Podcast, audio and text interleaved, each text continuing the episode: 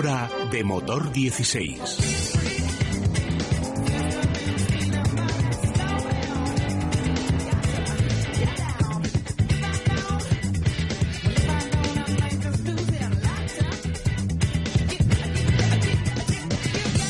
Continuamos con la mañana del fin de semana. Ya saben que a partir de las 11 nosotros hablamos de motor. Motor, perdón, a partir de las 12. Yo no sé en qué estoy pensando. Las 11 en Canarias. Las 11 en Canarias, di que sí, ¿no? Pues jungla de asfalto, motor 16, la mañana del fin de semana. Les acompañamos hasta las 2 con muchísimos temas.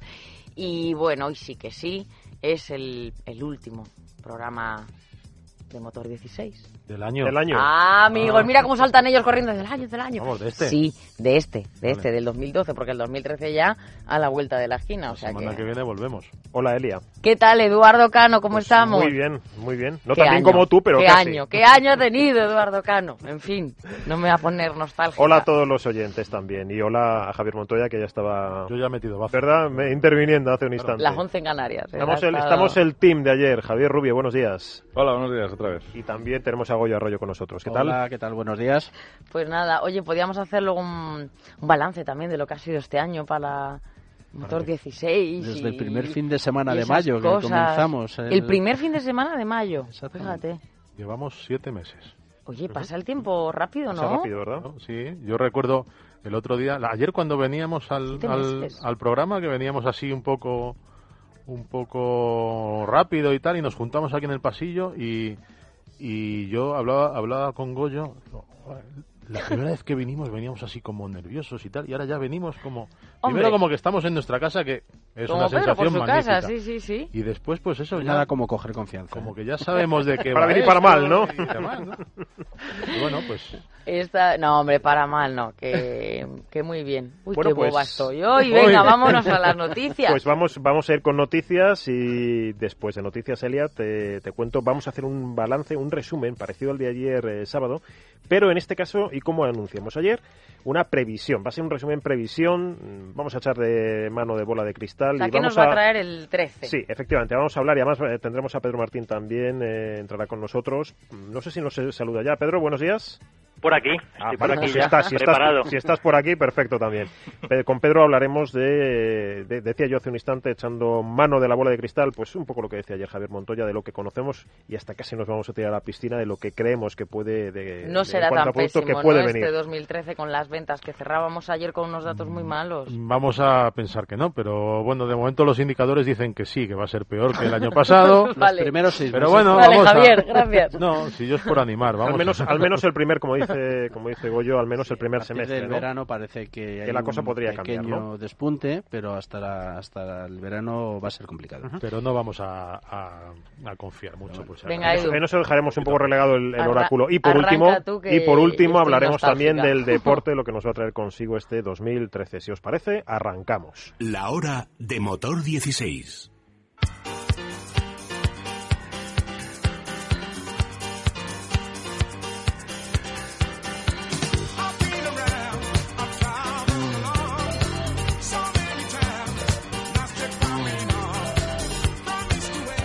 Pues toma nota, Elia. Estamos ya en tiempo de noticias y la primera de todas es que Fomento y Audasa acuerdan la gratuidad del peaje eh, de vuelta, en el tramo de vuelta eh, del Vigo-Pontevedra, del tramo Vigo-Pontevedra. Pues efectivamente, se trata de un protocolo eh, que firmaba la ministra de Fomento, Ana Pastor, con Audasa, como bien has dicho, que establece una serie de actuaciones de mejora en la autopista del Atlántico, la AP9, entre ellas la gratuidad del peaje de vuelta en el tramo Vigo-Pontevedra y viceversa, efectivamente. La rebaja se aplicará en el viaje de vuelta para vehículos ligeros con telepeaje y que hagan el trayecto el mismo día hábil, según apunta pues el Ministerio de Fomento en ese mismo comunicado. El peaje medio por kilómetro actual del tramo Vigo-Pontevedra es entre un 20 y un 60% más caro que el de otros tramos de autopistas de, de, de la AP9, eh, por lo que cuando se firme el convenio se equipará al resto de tramos de la autopista. Bueno, pues es una iniciativa de la que ya podrían tomar buena nota otras autopistas de peaje que en muchas ocasiones no ofrecen el servicio eh, de vía rápida que cobran, ¿no? Que de facto cobran, ¿verdad, Javier? Yo no, voy a decir una, algo, algo más que eso.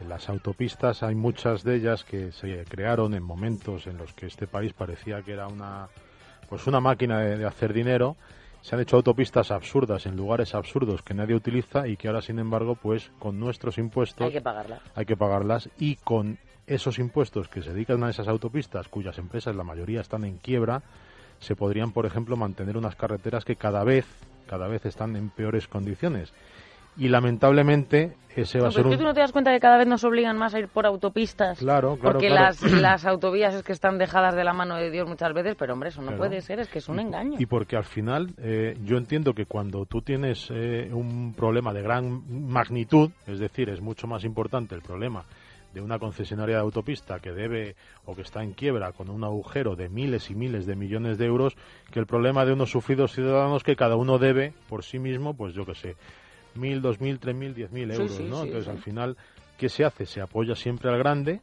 se trata de solucionar su problema y, sin embargo, pues al pequeño, al ciudadano en, concreto, pues no se le hace ni caso. Bueno, pues esta es una a la que yo desde luego me apunto y creo que toda la mesa también. El PSOE pide facilitar la apertura de gasolineras en los hipermercados. El grupo del Partido Socialista en el Congreso ha presentado una proposición no de ley en la que insta al Gobierno a aplicar eh, diversas medidas para aumentar la competencia en el sector de los carburantes y rebajar los precios, como por ejemplo facilitar la apertura de estaciones de servicio en hipermercados. Los socialistas piden también que se revisen los procesos de concesión o autorización de gasolineras en carreteras y autopistas para evitar la excesiva concentración que existe actualmente.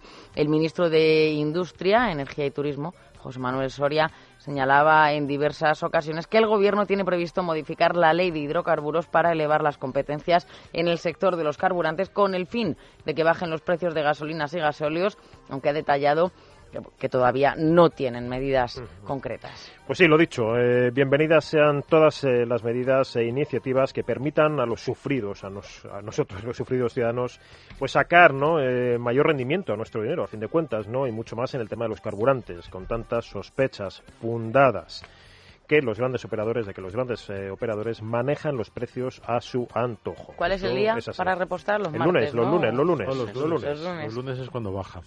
Otra medida inteligente, CIU, el Grupo Parlamentario de Convergencia y Unión, pide al Gobierno que prorrogue el plan PIBE hasta por lo menos el final de 2013. El Grupo Parlamentario catalán que pide al Gobierno que prorrogue el plan de incentivos del vehículo eficiente eh, pues hasta el 2000, eh, bueno, finales de este año que va a entrar, del 2013. Con esta petición se persigue la reactivación del sector automovilístico y su industria auxiliar, sectores claves de la actividad industrial que suponen casi un 10% del Producto Interior Bruto de nuestro país. El del automóvil es uno de los sectores que está siendo más castigado por la crisis, ya se lo contábamos en el día de ayer, ya que la fabricación de vehículos en España ha ascendido un 18%, tocando mínimos en septiembre, mes en el cual solo se matricularon 35.146 vehículos, un 36,8% menos que en el mismo mes del año anterior. Según las estimaciones realizadas por el sector, el plan PIBE está sosteniendo el mercado al evitar una caída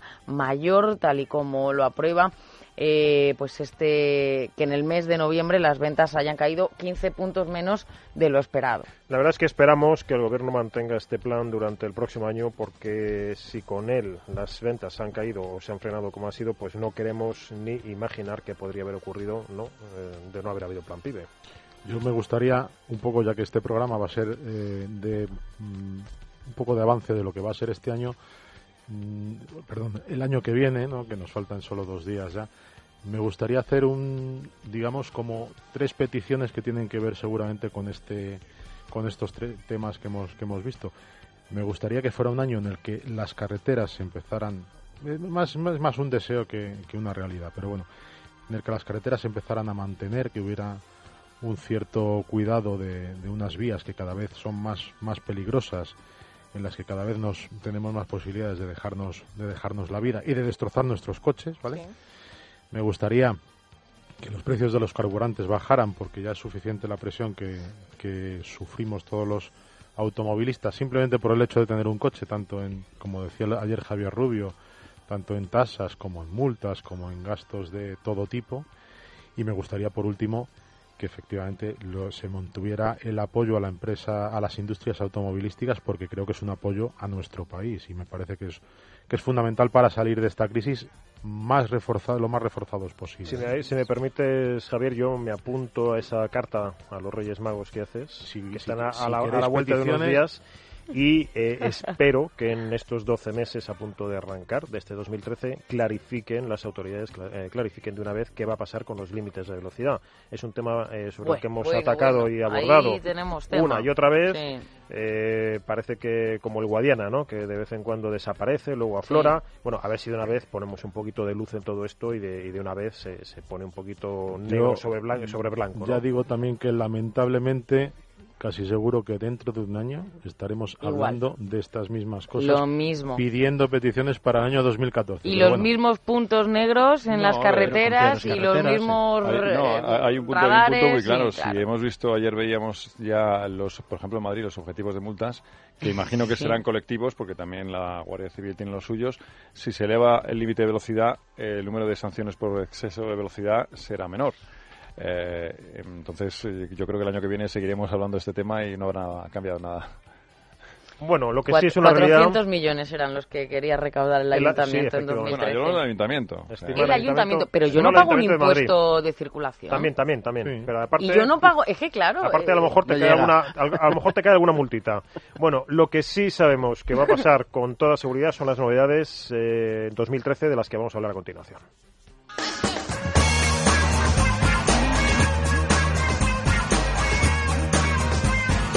La hora de motor 16.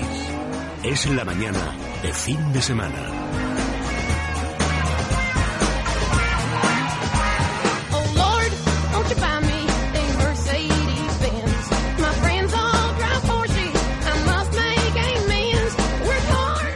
Bueno, continuamos. Sí, vamos con esas novedades porque es que 2013 no podía ser otra forma. Eh, Pedro Martín, creo que sigues ahí. Digo. Estaba, eh, escuchando eh, atentamente vuestro deseo de, Reyes Haces muy bien, haces muy bien. Tanto por el deseo como por escuchar atentamente. Se me estaban ocurriendo dos, se me estaban ocurriendo dos. ¿Qué son? Uno, que me conformaría ya no, no con que suban a 140 el límite en autopistas de peaje, me conformaría con que no bajen a 90 el de carreteras normales. Sí. Es que ahí está la trampa. Ahí está la trampa, Pedro. Hablan de uno para bajar el otro. Claro, bueno, y al final bajará uno, pero no subirá el otro. Que, no toquen el de se llama el palo y la zanahoria, ¿no? Exactamente. Que no toquen el de autovía, pero que no bajen a 90 el, el de carretera ¿Hacemos ¿Hacemos una apuesta el año que viene? Pues sí, seguro. Oye, y el segundo, una cosa que ha pasado un poco desapercibida, eh, os, no sé si recordáis cuando los ministros eh, nos decían que tenemos que comprar coches eléctricos y ser mucho más ecológicos en el día a día y demás. Bueno, hay una subida de tarifas eh, de electricidad prevista ahora para, para comienzos de enero. Efectivamente. Que pone los pelos de punta, ¿no? Como la luz. pone los pelos de punta porque lo que hace es que divide eh, por tramos. Entonces, a medida que tú vas gastando más, el tramo, el, precio del kilovatio hora es mucho más alto. Es decir, que eh, incluso si llegas al quinto tramo, el coste es un 700% superior al del primer tramo. Sí, pues una factura progresiva. ¿Qué quiere decir eso? Que si una familia es muy que ecológica... No te dé el infarto de repente, claro, pues, pues, pues, fíjate que si una familia es muy ecológica y compra coches eléctricos, le pueden dar un palo un tremendo. palo bueno, sí. sí, sí, Y no te digo nada si no enchufas en un garaje comunitario y te ven los vecinos. Bueno, entonces... entonces el palo es físico, ¿no? Aparte de económico, es físico. Te empluman. Eh, Pedro, ¿qué trae 2013, por ejemplo, así, en un segmento de moda como el de los todocamino urbanos? Pues mira, ese es uno de los más eh, revitalizados. ¿eh? eh los, coches que han salido en este segmento en los últimos años han tenido mucho éxito y las marcas dicen que este es el segmento que, que más va a crecer en los próximos años. Es, eh, por colocar un poquito el tamaño, es tamaño Nissan Yuke o Opel Mocha, ¿no? por ejemplo, que son, son, los dos últimos que han llegado. Pero, por ejemplo, ahora pues va a llegar el Chevrolet Trax, que es el, el modelo similar al Opel Mocha, pero de la marca Chevrolet. Y luego pues tenemos, por ejemplo, el Mini Paceman, que es un coche del que hemos hablado hace poco, pero que se pone a la venta en torno al mes de febrero o marzo. Peugeot va a sacar un coche que es el 2008, mm, como a mediados de año. Mm, es un 208 con cinco puertas, pero carrocería más, más alta. Y luego, por ejemplo, Renault también va a comercializar a lo largo del 2013 el Captur. Es una especie de Clio más alto y más largo y para situarnos mejor es eh, el Renault basado en el Nissan Juke. Y luego incluso Suzuki a finales de año también va a tener un modelo que se llama S-Cross, es un coche de 4 metros 31 que pues también es un todo camino urbano, por así decirlo. Estos coches están teniendo mucho éxito porque son muy prácticos. En el caso de, Suzuki, eh, si me permites, viene a relevar a un coche que ellos tienen, que es el SX4 y que, da paso a este S-Cross, ¿no? Exactamente. La gente se ha dado cuenta que este, este tamaño de coches vale para cierto uso familiar, Mm, se pueden viajar pueden viajar cuatro personas tienen un maletero más que aceptable pero luego además en ciudad se mueven con mucha soltura son coches que gastan poco por el por lo poco que pesan. Son pintones a la gente le entran por los ojos para que decir lo contrario también no exactamente. Y luego bueno pues eh, como los todocamino están bollantes ahora mismo pues eh, llegan bastantes a lo largo del 2013 llegan perdona, perdona Pedro que te corte que hablando del Captur decir que ya que estamos hablando de de la importancia que tiene este sector, el sector del automóvil en España. Es un modelo muy eh, vital para, para Renault y para las factorías españolas porque se, va a fabricar aquí en, en, Palencia, con lo cual digamos que este será eh, un coche para todo, para todo el mundo con, con características y calidad española que, esperemos pues sea un, un, importante embajador de la marca España, ¿no?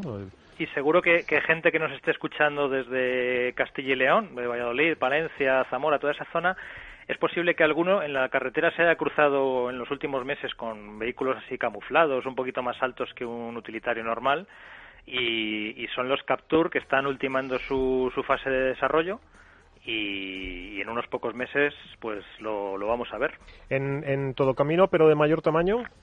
Pues mira, ahí también hay bastantes novedades, porque, bueno, por ejemplo, enero empieza con el Kuga, ¿no? El, nuevo Kuga, que es un coche fabricado en Valencia para todo el mundo. Es un coche que ha crecido de tamaño, que llega con dos motores diésel y dos motores de gasolina.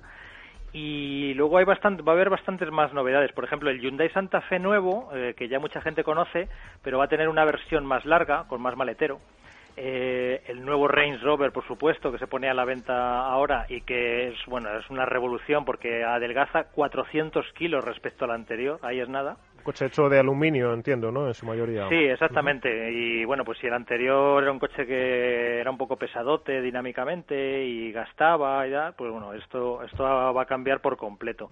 Luego, por ejemplo, también muy novedoso el Porsche, el, Porsche Macan. Es eh, la gente que conozca el Cayenne, bueno, pues va a ser un poco más pequeño el Macan. Digamos, Pedro, permíteme, un rival del Audi Q3 o el BMW X3 en ese tamaño, ¿no? Sí, el Porsche Macan, digamos, es de tamaño entre, entre Q3 y Q5. ¿eh? y, pero lo que pasa es que va a ser ultra deportivo, o sea, que va a ser un coche muy ligero y un coche con mecánicas muy potentes. O sea, que va a ser un Porsche de verdad. No sé yo si lo veremos tanto como el Cayenne en su... Cuando lo regalaban, entre comillas. Bueno, depende del país, ¿no? A lo mejor en España no lo vemos tanto. Y luego pues también llega la nueva generación del RAV4, ¿eh? eh importante ah. porque Toyota en esto se inventó el, segmento, por así ah. decirlo. O sea, esto de los todocaminos eh, pues no existía hasta que... Hasta que llegó Toyota y lo inventó, con aquel GTI, una especie de GTI, ¿no? Se llamaba el... Sí. RAV4 de primera... De parecía un... Carrocería tres puertas, muy divertido. Pedro, ah, decías hace un instante el palo, ¿no? De una u otra manera eléctrico, pero bueno, hay novedades en coches eléctricos. Pues mira, sí, los, coches eléctricos, eh, bueno, mm, sabemos que tienen sus limitaciones para el uso diario, pero están evolucionando rápidamente y además van a empezar a llegar coches eléctricos que nos ponen los dientes largos. No van a ser esos simples utilitarios que, bueno, pues con autonomía de 100 kilómetros, sino que van a empezar a haber coches utilitarios que mucha gente va a desear tener en su garaje, ¿no? Y voy a poner dos ejemplos. Este año llega el Mercedes SLS, de, fabricado por AMG, pero con motor eléctrico. Bueno, es un, es un coche que puede superar los 200 kilómetros por hora, vamos, sin despeinarse y luego Audi va a comercializar también el R8 con motor eléctrico. ¿eh? Eh, bueno, pues ya está, ahí tenemos dos ejemplos de superdeportivos, pero que no contaminan absolutamente nada. Y luego, pues, mm, aparte de estos eh, coches, mm, va a haber eléctricos, mm, digamos, utilitarios, ¿no? Y citaría, por ejemplo, cinco. BMW va a lanzar el i3, que es un coche muy ligero y que va a tener un motor eléctrico de 170 caballos. Que no tiene precedentes, además, en BMW. Sí, exactamente. Y luego, además, una cosa muy curiosa, va a ofrecer en opción un motor mm, de gasolina de apoyo. Para, este, para, este i3. Eh, para el i3, exactamente. por, por si alguien, por ejemplo, está pensando en hacer uso en carretera, pues eh, aunque el, el i3 tiene un motor eléctrico que te permitirá unos 200 kilómetros de autonomía solo en modo eléctrico, pero si, si alguien quiere hacer mucho uso en carretera puede pedir en opción ese motor que apoya al motor eléctrico, es decir, que alimenta alimenta la batería. Con lo cual la, autonomía del coche pues irá a, unas cotas ya normales. Exactamente, a unos 500 kilómetros. Se convertirá como el tipo Opel Ampera en un eléctrico de autonomía extendida o algo eh, así, ¿no? Exactamente. Lo único, la, la diferencia respecto a una Ampera es que, bueno, pues el, el i3 es un coche muy pequeñito, es un coche de 385, por así decirlo, tamaño pues más pequeño que un Clio, más pequeño que un Ibiza y, muy ligero, ¿no? Entonces, pues parece ser que las prestaciones van a ser de verdadero deportivo, o sea, siguiendo un poco en la línea de todo BMW. Y luego, pues hay, hay cuatro coches que también me parecen interesantes. Mira, Renault va a comercializar el Zoe, que es un coche tamaño Clio, pero que es eh, completamente eléctrico. Este coche, pues... y, eh, permíteme, completamente nuevo, es decir, Renault no tiene una cosa como el Zoe. Exactamente. A día de hoy.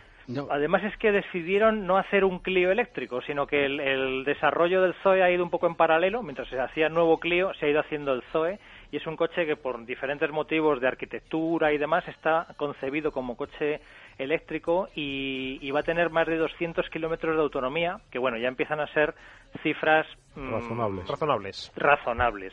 Luego, por ejemplo, Volkswagen va a comercializar también este año su primer eléctrico puro, que es el, el App con motor eléctrico. Mm, también promete ser un coche innovador. ¿eh? La gente de Volkswagen nos ha dicho que ellos cuando se metieran en este mercado de los eléctricos lo harían con todas las garantías.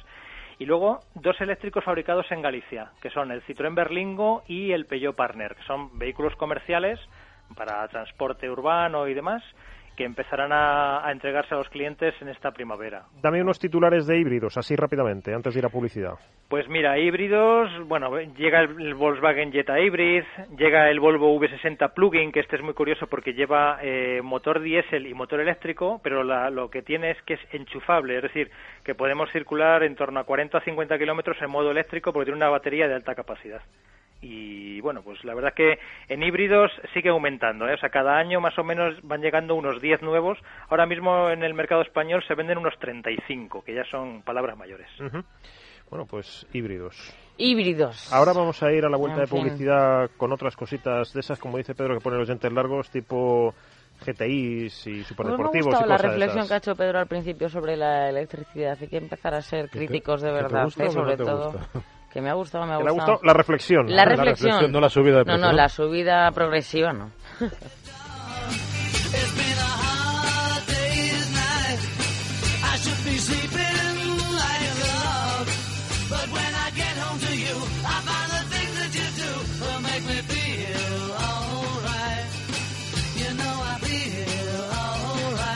La hora de motor 16.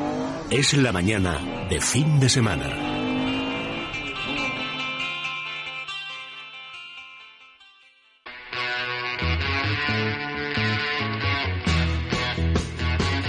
Mañana de fin de semana.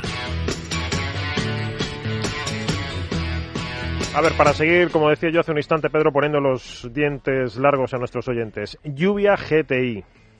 Pues sí, eh, mira, los GTI parecía un segmento que había pasado a mejor vida porque hubo un momento en que los jóvenes, que son los principales clientes, tenían muchísimos problemas para asegurarlos, ¿no? Y les pedían auténticas fortunas porque eran tenían fama de coches peligrosos.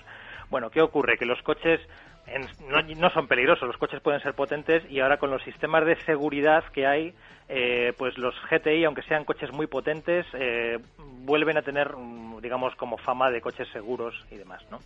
Entonces, este año 2013 va a ser un año muy GTI y os pongo solo 6-7 ejemplos de lo que va a llegar. Audi S3 con 300 caballos de potencia. Ford Fiesta ST con 180 caballos de potencia. Nada mal para un Ford Fiesta. Peugeot 208 GTI con unos 200 caballos de potencia, más o menos los mismos que el Renault Clio RS, también 200 caballos de potencia. Seat Ibiza Cupra, 180 caballos de potencia. Volkswagen Polo VRC es una versión en la que está basado el, modelo de rally, 230 caballos de potencia. eh, Golf GTI, bueno, podría seguir. Lo, que quiero mucha, mucha potencia, ¿no? La que viene para este. Sí, las marcas siguen queriendo tener estos coches escaparate, que a lo mejor no suponen un porcentaje muy alto de las ventas, sobre todo en países como España, pues podríamos hablar que a lo mejor suponen el 1% o el 0,5% de las ventas. Pero son coches que dan mucha imagen, ¿eh? Son coches que, que cuando pasan por la calle, pues yo cuando probamos estos coches, toda la gente joven se te queda mirando, ¿no? Y, luego a lo mejor ellos van al concesionario y no se compran ese coche, ¿no? Se compran una versión normal. Pero han entrado al concesionario por ese coche, que es ese gancho, el, escaparate, lo que tú dices. Exactamente, el alerón, la llanta, eh, los faros LED, todo ese tipo de cosas les llama mucho la atención, los colores llamativos, los asientos con mucha sujeción, el volante mm, tipo Fórmula 1, ¿no? Con la parte de abajo deformada, ¿no? Achatada. Mm. Eso mm, viste mucho, ¿no? Entonces luego además curiosamente también las marcas acaban haciendo versiones que tienen aspecto de GTI, aunque luego de precios más baratos y demás con con, con una serie de accesorios y demás que, que pues para la gente que no puede que no puede llegar a ese, a ese modelo.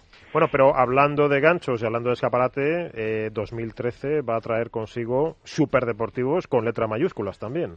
Pues sí, o sea, es que eso le pasa que como hablamos mucho de crisis, de consumo y tal, se nos olvida que en otros países no tienen tanta crisis y que hay gente que sigue teniendo mucho dinero. Y, estoy pensando ya no solo en sitios como Alemania, sino ya en China, en Rusia.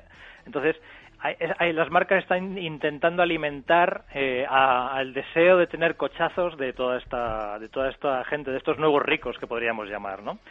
Eh, y por ejemplo, el 2013 nos va a traer coches tan interesantes como el Alfa 4C, que es un coche mm, que pesa 900 kilos y da 250 caballos de potencia. Tiene un chasis de fibra de carbono. Va a ser un. Bueno, yo creo que se van a pegar por él, prácticamente. ¿Es una especie de Porsche Boxster o de Porsche Cayman, quizá? Sí, como un Porsche Cayman. Es un coche pequeñito de 4 metros de longitud. Tamaño Seat Ibiza, pero. Mm, pero formato, tela, formato coupé y ya os digo, 900 kilos, que es lo que pesaba. Eh, bueno, un utilitario de hace 15 años pero 250 caballos de potencia. Luego, por ejemplo, nos llega el BMW M6 con carrocería Gran Coupé. Nos llega el nuevo Audi R8, que bueno, son pequeños cambios estéticos los que introduce, pero tiene una nueva caja de cambios, una versión Plus de 550 caballos, una auténtica maravilla. Novedad importante en este 2013 va a ser el F-Type de Jaguar. Es un descapotable de dos plazas, que bueno pues eh, tiene una estética moderna pero al mismo tiempo nada más verlo te das cuenta que, es la misma marca que fabricaba esos coches maravillosos de los este años 60 y este 70 es el que me he pedido yo este, y luego pues, el F-Type este, este sí, el F-Type sí, sí. y luego pues eh, Porsche va a empezar a vender dentro de muy poco el nuevo Cayman. Este es nuevo por completo es un coche de cero verdad nuevo por completo sí. Y, y, ya muy a finales de año eh, empezará a venderse en España el nuevo Corvette es un coche que se va a ver ahora dentro de unos días en el Salón de Detroit, el Corvette C7, y la gente que lo ha podido ver en cuartos oscuros, por así decirlo, ¿no? sin camuflaje, dice que es un coche espectacular. Lamborghini también tiene algo por ahí en la recámara, ¿no? Lamborghini, pues el Aventador Roadster y bueno, promete que va a haber alguna novedad más eh, de la marca italiana. Dame, me gustaría que me dieras 10 imprescindibles que no podemos perdernos de ninguna de las maneras durante estos meses que están por venir. Pues sí, porque aunque hay grosso modo 100 novedades eh, previstas para el 2013, yo mm, diría a la gente que se fije sobre todo en 10 en 10 coches que son de estos que, se van a ver por la calle y que entran en el presupuesto de una, de una gran parte de los oyentes. Uno de ellos, por ejemplo, ya lo hemos citado, es el Ford Kuga, ¿eh? un todo camino, pero que podemos utilizar como familiar. Eh, de Ford también, importante que estar atento al nuevo Mondeo, que llegará a finales de año. Y es un coche que ya se vende en Estados Unidos eh, con el nombre Fusión, pero se va a vender en España desde finales de año. Bueno, pues el nuevo Mondeo, importante porque trae montones de mejoras. Porque también es un coche, si me permites, que parte prácticamente de una hoja en blanco, ¿verdad? Sí, sí, es un, es un coche que del anterior conserva el nombre y poco más. ¿eh? Es un coche con muchísima tecnología de seguridad, de confort, de comunicaciones. Y ya anunciamos que habrá una versión híbrida ¿eh? de este modelo. Sí, va a haber una versión híbrida que va, va a poder circular en modo eléctrico hasta 100 kilómetros por hora, que es un dato interesante. Eh, luego, por ejemplo, importante de BMW, el Serie 4. El Serie 4, la gente dirá, pero esto es nuevo. Pues sí, eh, digamos hasta ahora en la Serie 3 eh, había versiones de todo tipo, coupé, cabrio y demás. Bueno, a partir de ahora los coupés y los descapotables van a ser serie 4. Entonces, cuando empiecen a llegar este año, eh, creo que van a ser coches que van a llamar mucho la atención porque mm, tienen en el punto de mira al Audi A5. Hmm. Bueno, pues todo lo que se está vendiendo en el Audi A5, pues BMW quiere una parte de esa. Una especie de Serie 6 en pequeñito, ¿no? Sí, exactamente. Un coche con un aspecto más deportivo que el Serie 3 Coupe y Cabreo actual. Luego, por ejemplo, importante, la gente que quiera monovolumen de eh, precios asequibles y tal, el Kia Carens. Kia Carens va a llegar el nuevo este año. Y luego también destacaría el Mazda 6 nuevo, ¿eh? es una berlina media pero ya de un tamaño importante, también con mucha tecnología. Eh, bueno, el, Seat León, que hemos hablado hace pocos programas de él, pero se pone a la venta ahora en enero en, España. Eh, es la tercera generación y trae muchísimas novedades, ha mejorado un montón. Aparte que este coche, Pedro, hemos anunciado en alguna ocasión que contará por primera vez en la gama León con una carrocería familiar, ST, León ST, y parece ser también con un tres puertas, ¿no? Sí, el tres puertas de hecho va a ser el primero que aparezca. En el Salón de Ginebra en marzo se va a poder ver. Y el familiar ST quedará para finales de año o incluso comienzos del 2014. Luego, mm, otro coche que va a llegar es el Nissan Note, el, nuevo Note, es bueno, pues un utilitario un poco más alto de lo normal, un coche muy, muy práctico. Yo creo que a lo mejor no es un coche que se vaya a vender mucho, pero mm, yo es de esos coches que siempre recomiendo a la gente que les eche un vistazo, ¿no? El nuevo Skoda Octavia... Que Eso es para, no, para no perderse, ¿verdad? Sí. El nuevo Skoda Octavia, hablamos de él el otro día, esta es la tercera generación, el coche crece en tamaño y en tecnología y tiene una pinta fantástica. La gente dice que parece un Audi, casi, ¿no? La gente que lo ha visto. Sí, sí, sí, tenemos ganas ya, ahora en, en enero nos vamos dentro de unas pocas semanas a conducirlo a Francia y tenemos muchísimas ganas. Y luego, pues para acabar, dos coches más, el nuevo Toyota Auris, porque bueno, Toyota la verdad que siempre es una marca de referencia en cuanto a calidad, robustez y demás, y los los Corolla de entonces y los, los últimos Auris siempre han sido coches pues Mm, digamos, muy resolutivos. Este, este dará la batalla al León, entre otros. Sí, exactamente. Porque además tiene un híbrido también, como en la actual, como la actual generación. Exacto. Y para acabar, pues el Opel Adam. El Opel Adam, que es un utilitario, pero coqueto, por así decirlo, que entra en la lucha pues con coches como el Fiat 500 o el, o el Mini. Es un coche que una de sus características es que es muy personalizable. O sea, pues por ponerte un ejemplo, si el cliente lo quiere, puedes ponerle un techo interior que está estrellado. ¿Eh? estrellado, es decir, que tiene estrellado de estrellas, ¿no? Que se haya dado un, golpe, ¿no? No es que se haya dado un golpe, sino que tiene estrellas, ¿no? Con lucecitas LED o cosas de ese tipo de figura, sí, Sí, sí, con luces muy pequeñitas y bueno, pues eso os da una idea de, de todo lo que se puede hacer de personalización en el, en el Adam. Bueno, pues como, como vemos, mucho, mucho por seguir, mucho por atender. Eh, simplemente decir que el que no se conforme con esto que le ha contado Pedro y quiera verlos, los va a tener todos en, la, la, revista del... en el primer número del año, del el número que está a la venta el día, el día 2, estarán estas 100 novedades que de las cuales Pedro pues nos ha contado unas cuantas.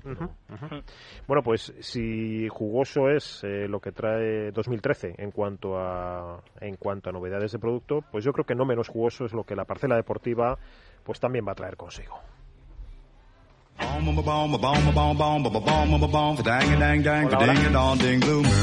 La hora de motor 16.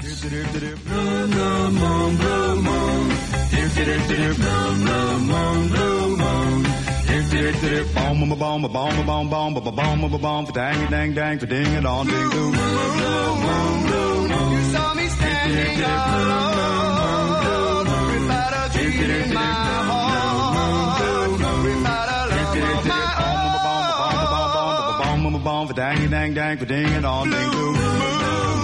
Pues sí, porque yo creo que 2012, mm, lo decíamos en el programa de ayer, eh, caray, qué año nos ha dado Fernando Alonso en la Fórmula 1 hasta el último, hasta el último minuto y después de acabar la, la temporada Ganador todavía. del juego limpio, decían algunos. Oye, pues, es un bonito pero de calle, ¿no? Pero, de calle. pero bueno, la realidad es que hasta, hasta el último, decía hace un instante, hasta, hasta el último momento, pero después de, de pasar eh, la bandera a cuadros, porque no estaba claro si aquella maniobra eh, de Sebastián Vettel era, era, legal o no. Bueno, finalmente está claro que, sí, que fue el, año de Vettel, pero también de, Fernando Alonso. Bueno, Fernando Alonso está claro, eh, Javier Rubio, que no, se va, eh, que, no se va a conformar, si me permitís, con ese segundo puesto del año pasado. Antes de que Javier nos cuente, hemos empezado el programa con deseos y demás. A mí me gustaría que este año al deseo de que Fernando Alonso siga siendo considerado el mejor piloto, que yo creo que pocas dudas ofrece de que es así, se le pueda unir el deseo de que, de que Ferrari pues sea el mejor coche o casi, ¿no? A ver si que pueda ganar. a ver si alguna vez tenemos tiene tiene la suerte de tener un coche redondo, ¿no, Javier? Sí, la verdad es que yo nunca había visto eh, en la Fórmula 1 que bueno, hay muchas clasificaciones a final de año de toda la prensa internacional que el mejor eh, piloto en todas no haya sido campeón del mundo. Sí. Y esto ha sido algo muy muy singular, ¿no? Eh, no creo que sea chauvinismo, ha sido la realidad, ¿no? el año que viene, ¿qué pasará? Pues hay un tema que yo creo que empieza a pesar ya, ¿no? Que es la presión de, que han sido tres años y dos pierdes en la última carrera y de alguna manera el equipo ha tenido que ver. Eh, Ferrari el año pasado fue un gran equipo. Lo que no tuvo fue un buen coche. Iba a eh, decir, si me permites, que eh, Fernando no solamente se ha pegado contra sus rivales, lo que es lógico, sino que se ha pegado casi contra su propio coche. No fue un mal coche. O sea, vamos a ver, es que aquí en España somos un poco de extremos porque creo que en general seguimos la Fórmula 1 pensando en Alonso, ¿no? Eh, si tú analizas lo que son los diferentes parámetros de la Fórmula 1, Ferrari estuvo muy bien en todos, menos en un coche que salió mal desde el principio. Y cuando un coche sale mal es muy complicado enderezar el tiro durante la temporada. ¿Qué ha ocurrido con esto? Que también hemos hablado de ello. Eh, Ferrari, en parte por culpa de Alonso, en parte por culpa de Red Bull, se ha dado cuenta que tenía que revisar eh, su enfoque de la Fórmula 1. Esto dicho así, parece que le estamos envenenando la plana a Ferrari, que, ¿no? que saben más que nosotros, pero Ferrari ha tenido que reorganizarse y reestructurarse para poder estar, digamos, a la altura de la Fórmula 1 actual, donde la aerodinámica y la simulación eh, y no una pista real con un coche dando vueltas es lo que pita. Entonces, primero, por un lado, están en esta reestructuración. El producto de esta nueva estructura, de esta reorganización, veremos a ver en qué acaba. Y para este año lo que todo el mundo se preguntará, ¿qué va a pasar? ¿Va Alonso a ganar o va Ferrari a darle el coche a Alonso que merece? Yo este año lo comparo un poco, pues eh, es el último año de un reglamento de varios años, porque en el 2014 hay una Fórmula 1 que será prácticamente nueva, con motores nuevos, también teniendo en cuenta el tema medioambiental y de eficacia, eficiencia energética. Y yo comparo un poco el año que viene como ese tren que para en seco y todos los vagones se van echando uno encima de otro, ¿no? Pues efecto acordeón, ¿no? Sí, el año que viene, eh, en este último año de reglamento, digamos que Red Bull es la referencia, pero posiblemente se acerquen más otros equipos a Red Bull. Red Bull este año, de hecho, no ha sido el mejor equipo hasta la parte final de la temporada. ¿Qué ocurre? Pues que Ferrari tiene que em, recortar esas diferencias que tiene con Red Bull. Los coches serán bastante similares. Eh, si Pirelli cambia los neumáticos, habrá un comportamiento diferente. Un tema que parece menor, que es que el tema del DRS no se va a utilizar en entrenamientos, con lo cual Red Bull, digo esto porque era una de las ventajas de Red Bull, en definitiva es posible que McLaren y Ferrari estén más cerca de Red Bull, con lo cual ojalá el año que viene tengamos un campeonato igual de intenso que este o más porque quizá haya más igualdad. Más, más pilotos incluso en Liza. Y por cierto, va a ser también el año eh, de las bebidas energéticas batiéndose en circuito también. A ver si alguien le quita también la, la, hegemonía Red Bull ahí. No, aquí mi Raikkonen le vendría, le vendría, un poquito, porque tiene yo creo que 25 pulsaciones por minuto y si sube a 30 ya está pasado de vueltas. Y le vendría bien el Burn, esta bebida nueva que un patrocinador nuevo eh, que es, eh, bueno, podemos hablar, es un gran fabricante, una gran multinacional, Coca-Cola, que el hecho de que entre en la Fórmula 1 es algo muy importante. Claro, claro que sí. Porque se han dado cuenta que si quieren batir a Red Bull en el mercado, tienen que hacerlo también donde Red Bull ha ganado un peso específico Red Bull Es que está en todo. Hasta en la estratosfera, efectivamente. Yo digo digo, si, si Red Bull es capaz de pagarle a un tío, con todo el respeto y la admiración, que se tire de la estratosfera, ¿qué no le van a dar a Dernewi cuando pida más horas de túnel de viento, cuando pida más ingenieros? O sea, por eso Red Bull también es un poco lo que es, ¿no?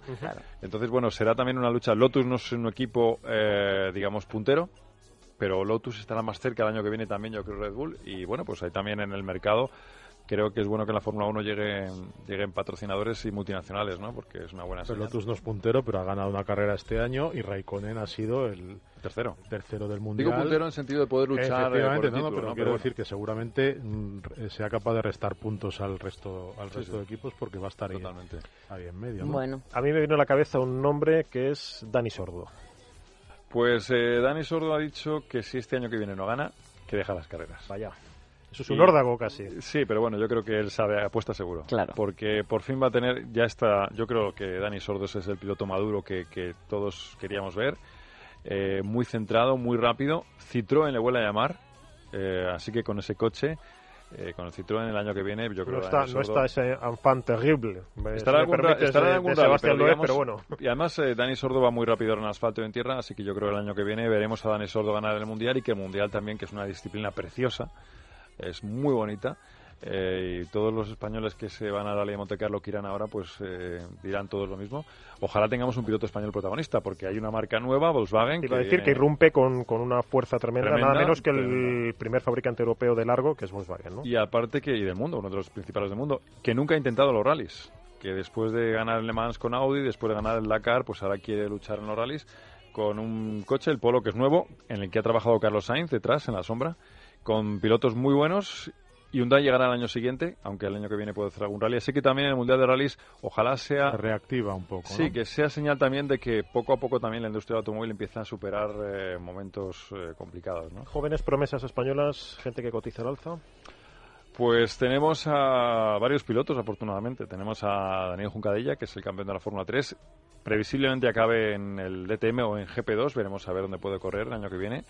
Tenemos a Carlos Sainz Jr., que correrá el fin de semana. Por el que hablamos el otro día. Exactamente. Posiblemente creo que también correrá, vamos, correrá con eh, los fines de semana de Gran Premio, con lo cual los que estén en boxes en la Fórmula 1 le verán correr.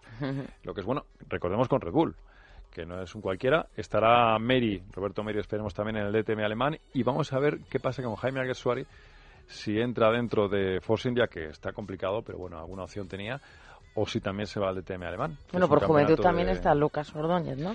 y saliendo de lo que son los monoplazas, tenemos a Lucas Ordóñez que sigue creciendo dentro de lo que es la órbita del mundo de la resistencia y veremos a ver si acaba también eh, con una posición más sólida todavía en Nissan, porque es un piloto tutelado por Nissan, y a ver dónde Nissan el año que viene le sitúa, ojalá en el Mundial de la Resistencia, ¿no? Y le tengamos también, que creo que será seguro Le Mans. Bueno, yo creo, y como hicimos ayer, hice yo, que no nos olvidemos, por favor, de los nuestros en MotoGP. Tela, tela, lo que vamos a tener este año entre Rossi que vuelve a Yamaha. Y tú muy motero. Ayer también hizo el apunte de la moto. No, pero es que vamos a ver. Yo creo que yo creo que va a ser un mundial definitivo. No, vamos a tener a, Jorge Lorenzo batiéndose contra todos, pero empezando, si me permites, otra vez con el enemigo en casa, que es eh, pues, pues, pues, nada menos, nada, menos que ¿Habrá muro otra vez? Y por otra parte tenemos otra lucha cainita entre Mar Márquez y Dani Pedrosa y en el Honda HRC. Vamos a ver cómo se come todo ese... A ver, a ver, a ver. Márquez tiene pinta de que no va a... no, va, no, va, a perdonar, nada. no, lo ha hecho antes no va a en, en Moto 2. Nada, efectivamente. Contra todo y contra todos. Este, este llega, además se ha, se ha, adaptado la ley rookie, el, el, reglamento rookie para que él pudiera votar en un, en un oficial bueno, este, este hombre no llega para perder el tiempo, yo creo que ni de adaptación, o sea, va directamente a, ganar, ¿no? Entonces hay un, que, un año interesantísimo en las carreras de motos. Lo mismo que este año hemos tenido por fin en Fórmula 1 bastantes carreras realmente emocionantes en las motos llevamos una serie de años que la verdad es un, es un puro espectáculo.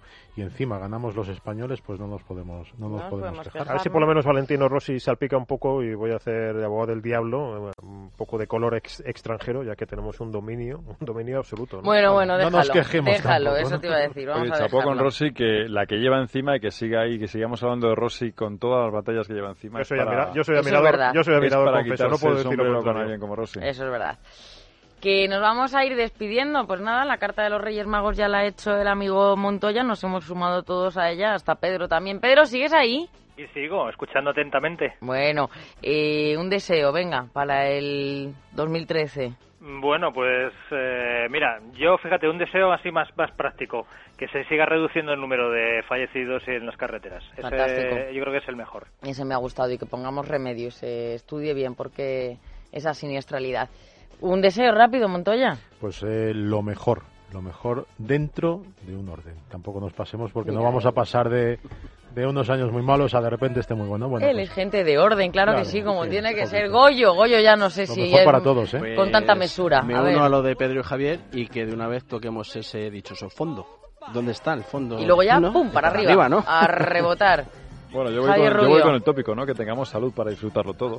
Pues sí. Y a nuestra gente querida cerca siempre, ¿no? Yo creo que eso. Y luego ya que sepamos aprovechar lo mucho que ofrece el coche y sepamos utilizarlo bien también. Estoy con lo de la salud, que cuando falta, amigo Eduardo. Mala cosa, ¿no? Mala cosa. no hace falta ni coche, ni dinero, ni nada. Como no tengas salud. Pues yo espero que nuestros oyentes sigan contando con nosotros, estaremos ahí y que las cosas nos vayan a todos un poquito mejor, vamos a decir. Pues muy bonito ese deseo de Eduardo, yo me alegro, dime. Elia, feliz 2013. Feliz 2013, Eduardo, y me alegro de, de, estar con vosotros, de verdad que sí, que aprendo mucho de motor poquito a poco y Carlos Millán también, que está en el control. De verdad, con Jerry Lee vamos a acabar, pues un fenómeno. Venga, no se vayan, que todavía tenemos una horita de programa.